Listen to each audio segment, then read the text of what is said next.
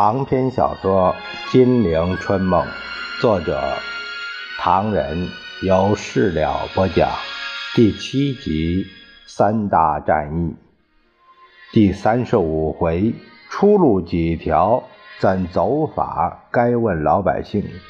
金像一尊，乃太小，气坏大总统。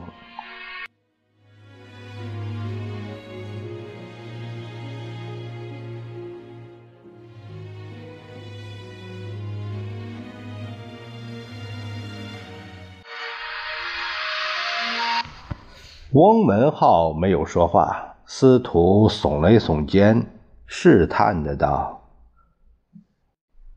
你是学者，是位有名望的政治家，我们不把你当做一般官员看待。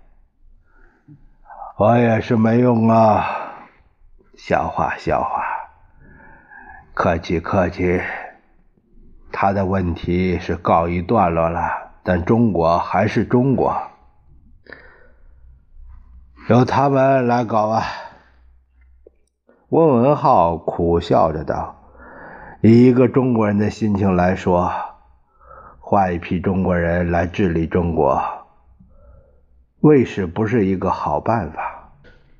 我对我那个职位没什么留恋的，这种胸襟值得赞扬。不过。”我想补充一点，就是中国必须在中美合作的基础上来谋求它的前途，否则任何一批中国人都得不了便宜。他奸笑了一声：“阁下应当知道我们为中国花了多少钱。以我个人来说，我的头发是为中国问题而白的，我的生命也因为旅华半世纪显得充实。”他拉住对方的手，相信我，我的有学问的院长。共产党里面有的是我的学生，自由主义知识分子中间不乏我的老友。现在他们大都反蒋，通过他们，中国的新面貌轮廓不是无法勾画的。翁文浩完全明白美方的安排，他再三思考，不同意他的意见。他说：“你的学生不一定会赞成你的意见。我有好几次看见过燕京大学学生的标语，他们写着‘我爱我师，我更爱祖国’。他们心中今天的美国对华政策，显然同日本军方差不多呀。”而在自由主义知识分子中间，他们在今后政局中将处于一个怎样的地位，现在很难说。司徒打了个哈欠，谢谢，谢谢你给我一次愉快的会见。我相信我们的收获将是不少的。明天，更希望你能回院里试试，呃，不可悲观消极。这个再也不必提了。我呈递过四次辞呈，不考虑反对和撤走，也可以证明我对辞去这个职务是下了一个怎么样的决心的了。为国家吧，事实是这样；为了他吧，也不是那样；为我自己升官发财吧，更可笑。司徒越听越皱眉。他几乎跳着脚说：“无论如何，你该为中国出力，如有必要，我送飞机票，请你到美国住一个时期。”在北平剿总，有人劝卫立煌到美国去，说是反正两面不讨好，此番侥幸恢复自由，不如出洋算了。有计相对痛饮，各发牢骚。卫立煌慨然道：“我不懂得他的目的何在。如果把我扣了，甚至把我杀了，而对大局有利，那还有的说。事实上，他这样做，又显出一个大大的弱点。今后没有人敢对他忠诚到底了。连我这个剿共起家的人都会如此下场，还说什么呀？哎呀，不过我这几天越来越感到，像我们这种人，到底算什么？嗯？有记之一笑，我们算哪种人？两尺半吗？众人闻言皆苦笑。卫立煌叹道：“人家把当兵叫做两尺半，说的是咱们的制服。这几天我有所发现，那做人来说，我们不但不到两尺半，简直是没用的侏儒。”众有人知道卫立煌心境不好，想劝他，一时。就无从开口，于是就举杯痛饮，又把杯子使劲一摔，砰的一声，玻璃屑四溅。他欠着身子说：“我这几天发现了什么呢？我们简直不是人。”卫立煌敲击着脑袋，大家该记得，我们目下俘虏对方的人越来越少了，最近俘虏到一个兵。哎，大家注意，他只是个兵啊，但他什么也不肯讲。我们的人把他逼急了，他就想自杀，绝不投降。问他为什么甘愿替共产党卖命，是不是吃了共产党的迷魂药啊？你你猜他怎么说？他只摇头苦笑，说我们太可怜。他可怜我们什么呢？他说你们枉为一个军人。军人的职任务是捍卫国家、保障人民、保卫建设。可是你们做到哪一点呢？你们只是替美国人卖命，却与中国人为敌。你们为了一个变相皇帝的苟延残喘，这小子嘴巴好厉害。有一位团长就冷冷的问他：“你们不是在替苏联卖命吗？”那小子大笑着说。我说你们真可怜，这种看法也是其中之一。这小子几乎说了三个小时的道理，老张掴他个嘴巴，把手都打软了，还是不肯停止。有人问魏立煌：“后来呢？”后来我就不知道了。他们要活口搜集材料，因此到后来由他说。希望能露出一点儿一两句来，可是，啊，除了马列主义，还有什么新三民主义、呃，社会主义，那是连我都没听到过的词儿啊！我发现了什么呢？我发现，在他们中间，一个兵，仅仅一个兵，都能够代表他们整个当家做主。我们呢？我是东北剿总司令，可是打仗没什么权。他可以一道命令直达连排，跳过十几道主管人员，这种这仗怎么打？嗯，啊，我就是那替罪的羔羊。众有人生怕卫立煌酒后肇事，劝他休息。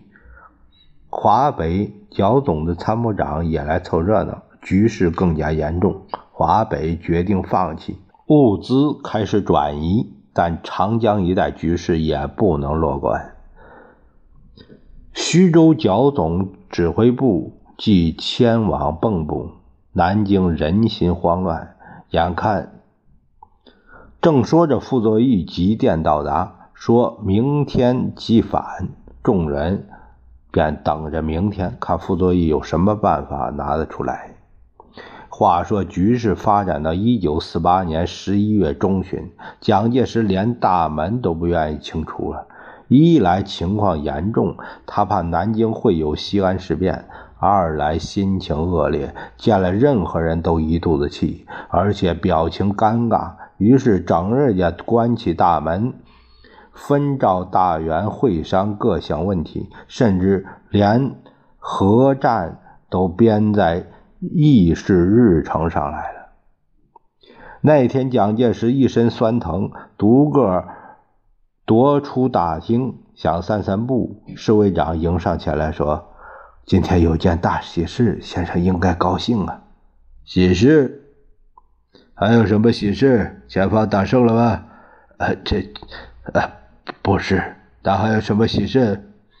是香港九龙的居民一心拥护大总统，特地派来一个姓陈的专员。”千里迢迢到南京来，他来干什么？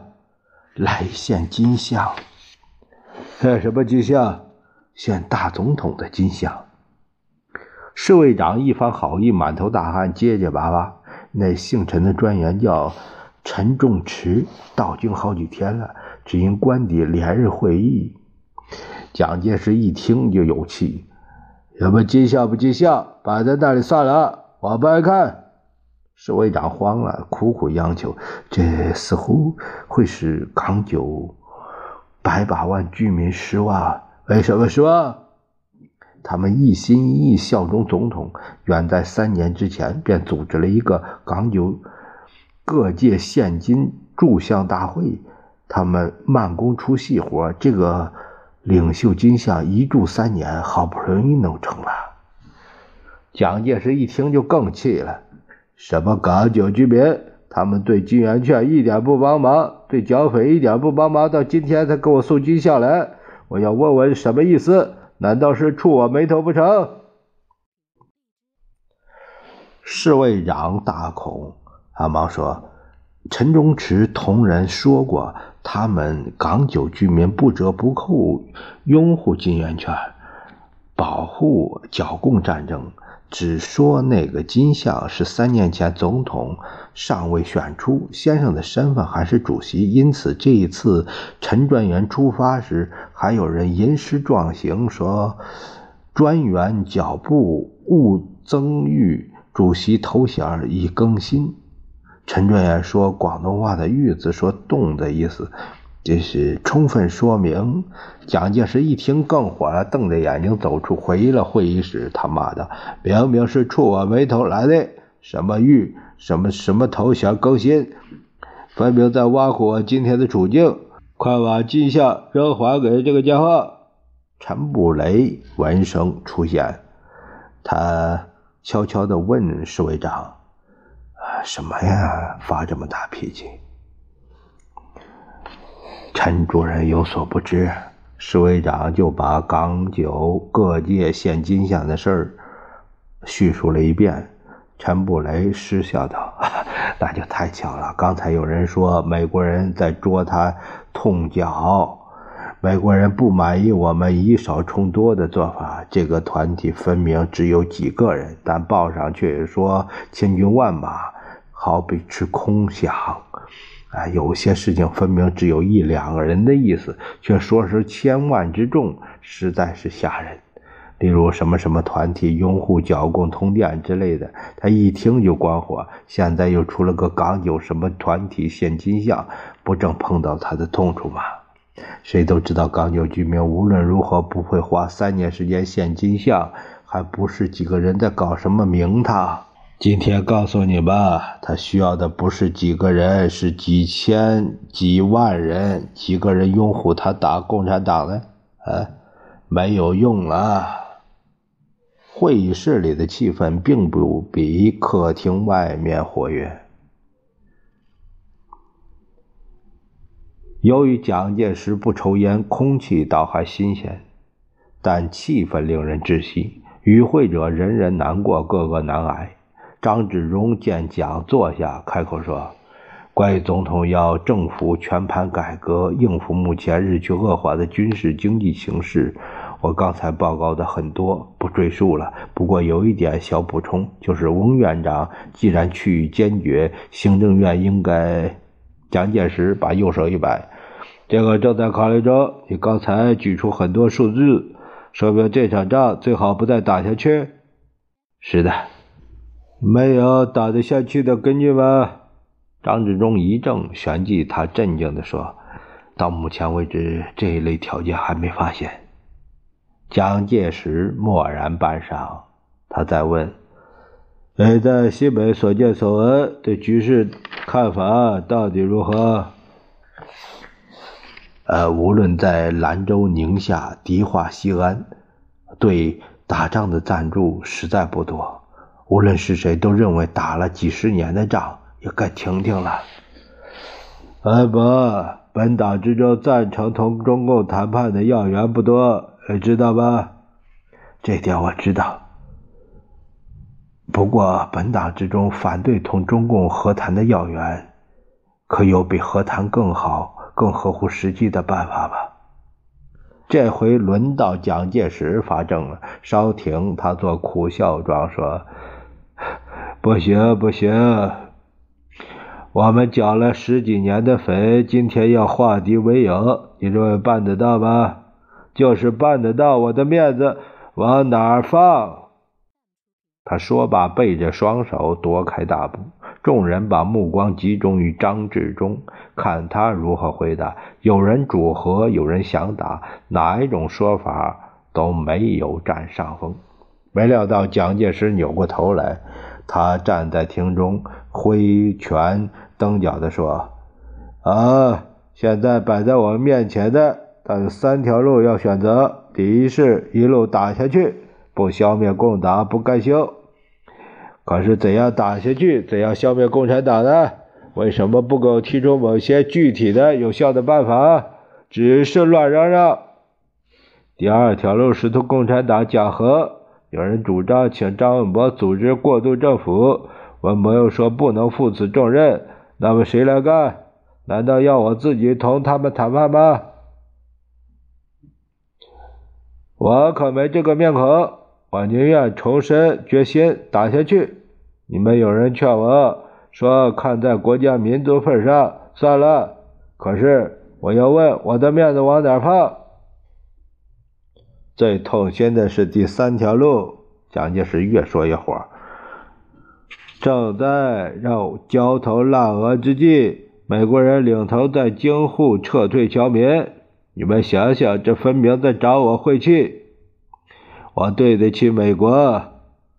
我最近发表谈话，请求美国拯救这危局，而且保证我们能恪守国际信誉，恪尽道义责任，一本正经为反共的美国政府挡先锋。可美国又怎样对我？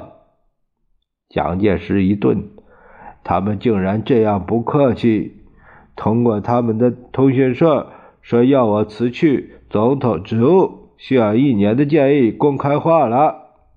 那个又反共又反我的立法委员刘步腾已经公开要求我下野到美国休养。这个家伙还在一本杂志上发表论文，题目是“祝总统赴美休养一路平安”。杨锡斌，这种事手法说明什么？还瞒得过我？蒋介石忽地把脚一蹬，迈开大步。直去椅子，又坐不下去，站在那儿冷笑了一声。在他们策动下，有人说以李德林、何敬之、白建生以及 T.V 为首的影子内阁已经在南京出现。这就是第三条路，你以为走得通吗？他把手指向座中的何应钦。姐姐，你倒说说。何应钦一头大汗，浑身打颤，触电似的跳起来，连忙表示态度：“这绝不可，绝对不行！这这哪能走得通呢？怎么可以？至于把我牵进去，这不成话。第三条路，第二条路，我看怎么不走不通，还是在总统领导下走一条路吧。”说毕，连忙缩着脖子坐下。好像有人要打他一般。市委官入报说，顾总长在徐州来电话，接这儿来。蒋介石一把抓起话机，顾祝同的声音紧张的报告：鲁南，豫东匪军正在苏北展开，有进攻徐州企图。匪军对京徐走廊的大攻势已经开始。蒋介石耳朵一震，几乎把电话机都扔了。匪军正向蚌埠进犯，其前锋部队已经到了凤阳的临淮关，距蚌埠只有十五里。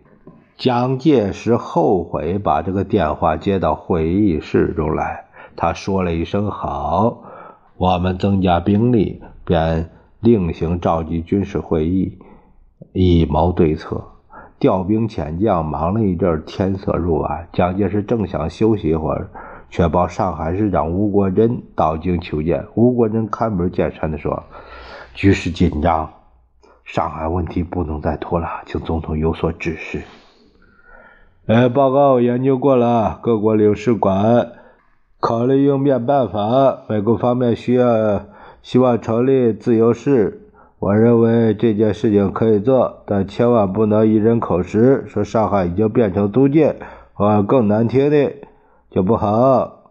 吴国桢连连点头称是，一点不错，一点不错。美国驻华海军司令白吉尔先生也这样说过，他希望在不受人指摘的情形下把事情弄妥。也可以告诉白吉尔，最好的方法。办法是说，上海有国际共管，同以前上海的公共租界差不多，不过美国人负的责任多一些。但以后局势平定，再取消这个国际共管。取消，这点留在将来再说，也一样吧。蒋介石也想了想，他烦躁地拍着桌子：“好，好，好，将来就将来，先保住目前再说。”罢工、罢课、罢市、抢米，我烦死了！这跟共党拿去了差不多，有美国兵对付去吧。总统辛苦了。吴国桢说：“上海的外国朋友对我说，上海是个藏满了珠宝的大保险柜，他们真舍不得给共产党拿走。”他们希望我多花点力气为保全上海而奔走。我们在上海时，呃，已经七七八八谈过多少次了？我们谈了些什么？啊，比如什么用什么名义了？比如国际化计划的拟定了？比如上海的安全，呃，今后由长江口外的外国军舰来维持了？上海政府去办安南矿煤。呃，安南米来供应市面，减轻国府负担呢。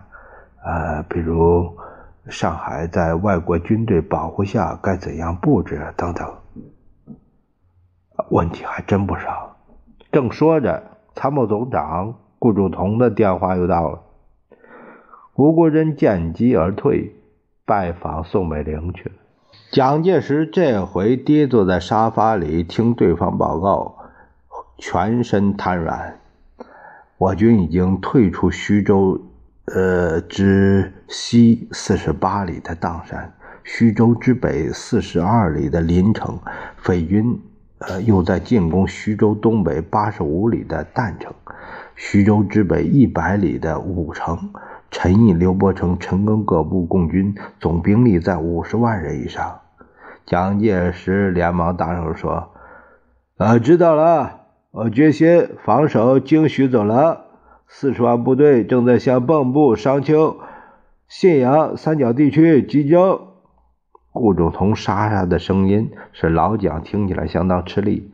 总统的意思是保卫南京的北安地区，部队已经遵照命令去做去了。现在徐州地区的十五个军正掩护这支大军的侧翼。不过，应该由哪个将军来指挥？请总统吩咐。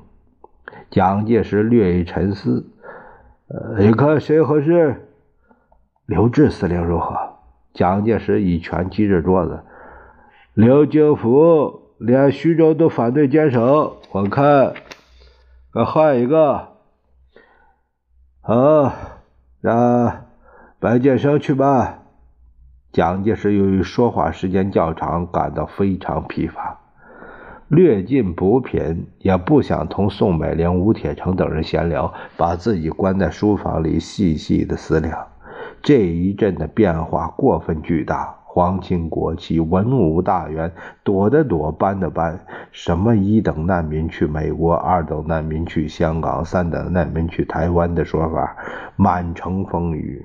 蒋介石欲哭无泪，十分泄气，脑子里千头万绪，自己也弄不清楚在想什么。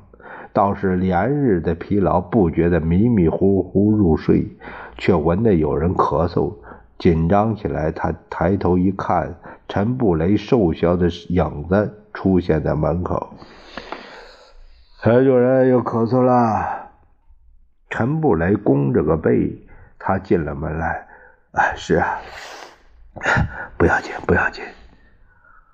蒋介石见他嘴唇在颤动，面色有异，呃，不舒服就该休息，找医生看看。是，找医生看看。蒋介石见他精神不振，欲言又止。呃，有话跟我说吧。啊，是是。蒋介石有点不耐烦。我听说你为了优护金圆券，把多年积蓄的三千美金让你太太拿去换了，现在吃了亏是吧？是是是有这回事。不必难过，三千美金将来你拿回来的。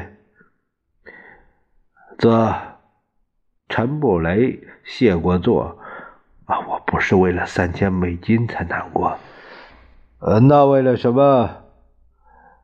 为什么是你忧成这个样子啊？哦，想起来了，呃，你是为了与新青案吧？呃，女儿女婿签了进去，要我想办法啊？呃，这就很难。陈布雷泪如雨下，气不可抑。但见他使劲忍住悲伤，对蒋介石说：“也不是为了这个，现在我想通了，我是我。”儿女是儿女，他们的事我管不了那么多。他们要同我走两条路是他们的事，我也不必为这个问题操心了。为什么这样消极啊，布雷？陈布雷叹了一口气：“今天又有一个儿子上他们那边去了。”听陈布雷说，他又有一个儿子参加到中共那边去了。蒋介石忽地感到，对面坐着的这个文胆是否可靠呢？如果答案是肯定的，那么为什么他的子女一个个要同他分道扬镳，不赞成他的政治主张呢？如果答案是否定的，那么这么多年来，陈布雷的生命与灵魂分明已经全部交给了蒋介石。由于他处理过不少极端机密的事情，他几乎断绝六亲，停止了一切私人的交往，连妻子也很少接近。他从不写一封私信寄出去，也不找一个半个朋友。生活有如一个和尚，一个太监，那么他的可疑之处又在哪儿呢？见蒋介石沉吟不语，陈布雷浑身发汗。按照平时，他早就退出门了，避之大吉。今晚的情形不同，陈布雷已经有所决定，不在乎蒋介石如何威风凛凛，或者是伪装可灭了。今天晚上。我有几件事想向先生报告。好几件事，是好几件事。唉，第一件想报先生关于军事方面的啊。我们面对面不必兜圈子了。今天的事情实在不好。这个我知道。不不。有些事情先生未必知道，他们不敢报告。但你说说看。先生也看清楚了敌我形势，知道敌人空前强大，于是下决心实行撤退战略，以便保存力量、集中力量。我们是放弃一些地区，然后巩固另外一些地区。以空间换时间，这个局面只要顶得住，犹如先生所言，国际方面不久就会发生大变化。到那会儿，我们就可以改观了。蒋介石频频点头。事实上，我们错了。蒋介石陡然脸色骤变。我们这个新战略是以撤退东北、稳定华北为起点。但锦州、长春、沈西、沈阳一连串打下来，我们不见了三十几万的军队，不见了最精锐的美式装备部队。曾泽生、郑洞国过去了，更多的将领没有一个肯牺牲。另一方面，美国人在打我们的主意，夏夜迁都之说甚嚣尘上，甚至有人建议先生休息。我实在太伤心了，说罢痛哭。这正是有尽矣，等干矣，无望矣，大势去矣。